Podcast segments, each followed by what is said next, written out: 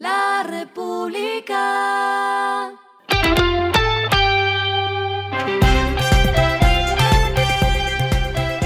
Al final de la jornada, esto es lo que debes saber sobre el comportamiento de los negocios, las finanzas y la economía. Las movidas de hoy fueron. ISA ganó contratos para construir dos redes de transmisión de energía en el norte de Perú con una inversión de 607 millones de dólares, dijo hoy viernes la entidad controlada por Ecopetrol y ahora promotora de inversión en Lima.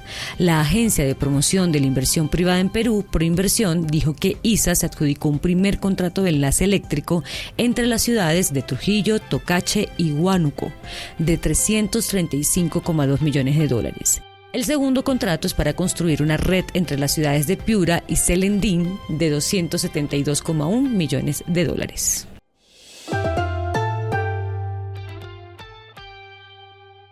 La filial de TPL Energía Termocandelaria inicia hoy las operaciones de su proyecto de cierre de ciclo combinado que representa el fortalecimiento de los procesos de generación de energía confiable y sostenible para el sistema eléctrico nacional SIN.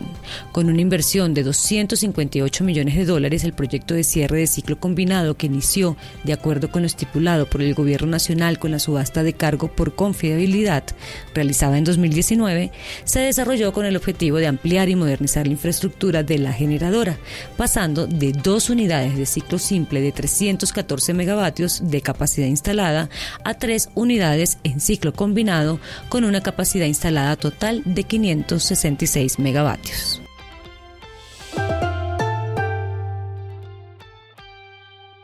EPM confirmó que con la sincronización de las unidades 3 y 4 de Hidroituango, la central aportará 1.200 megavatios al sistema.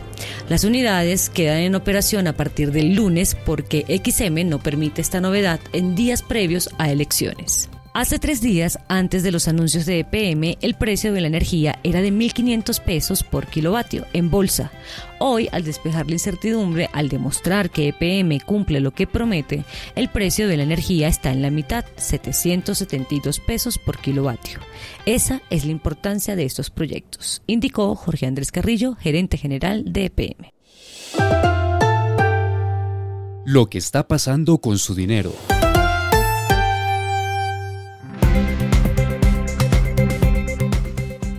La startup colombiana Kogi presentó la plataforma SaaS, la cual utiliza inteligencia artificial para analizar a los clientes en proyectos de venta de viviendas, realizando un perfilamiento detallado en segundo.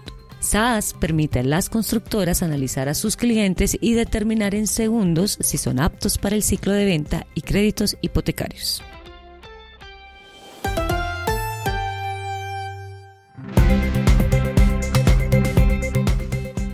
Los indicadores que debe tener en cuenta. El dólar cerró en 4.120,62 pesos, bajó 34,32 pesos. El euro cerró en 4.359,20 pesos, bajó 21,35 pesos. El petróleo se cotizó en 85,11 dólares el barril. La carga de café se vende a 1.368.000 pesos y en la bolsa se cotiza a 1,90 dólares.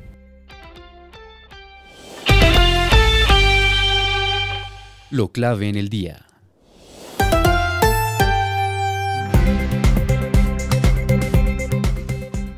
El presidente Gustavo Petro lanzó una nueva propuesta sobre el futuro del Metro de Bogotá, obra que se ha visto involucrada en recientes disputas entre el mandatario y la alcaldesa Claudia López.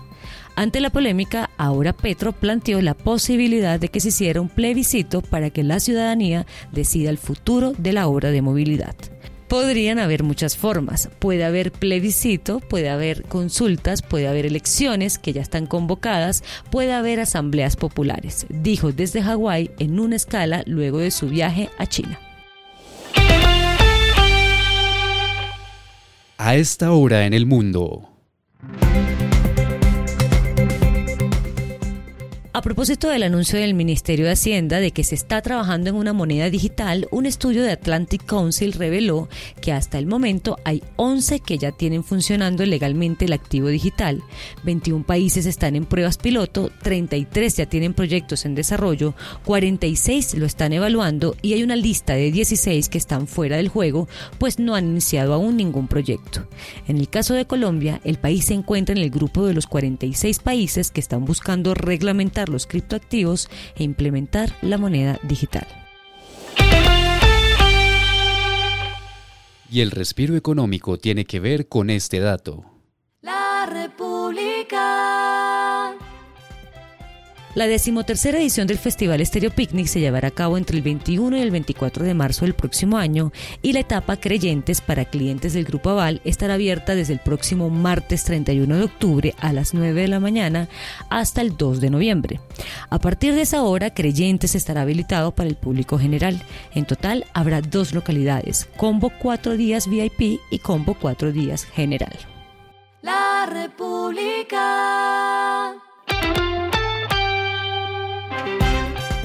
Y finalizamos con el editorial de mañana, de elecciones, referendo y otros cuentos. Dicen que la economía es política y la política es economía. Puede ser cierto, pero mezclar estos dos pilares de la construcción social puede ser una bomba que hace volar todo. Esto fue Regresando a casa con Vanessa Pérez.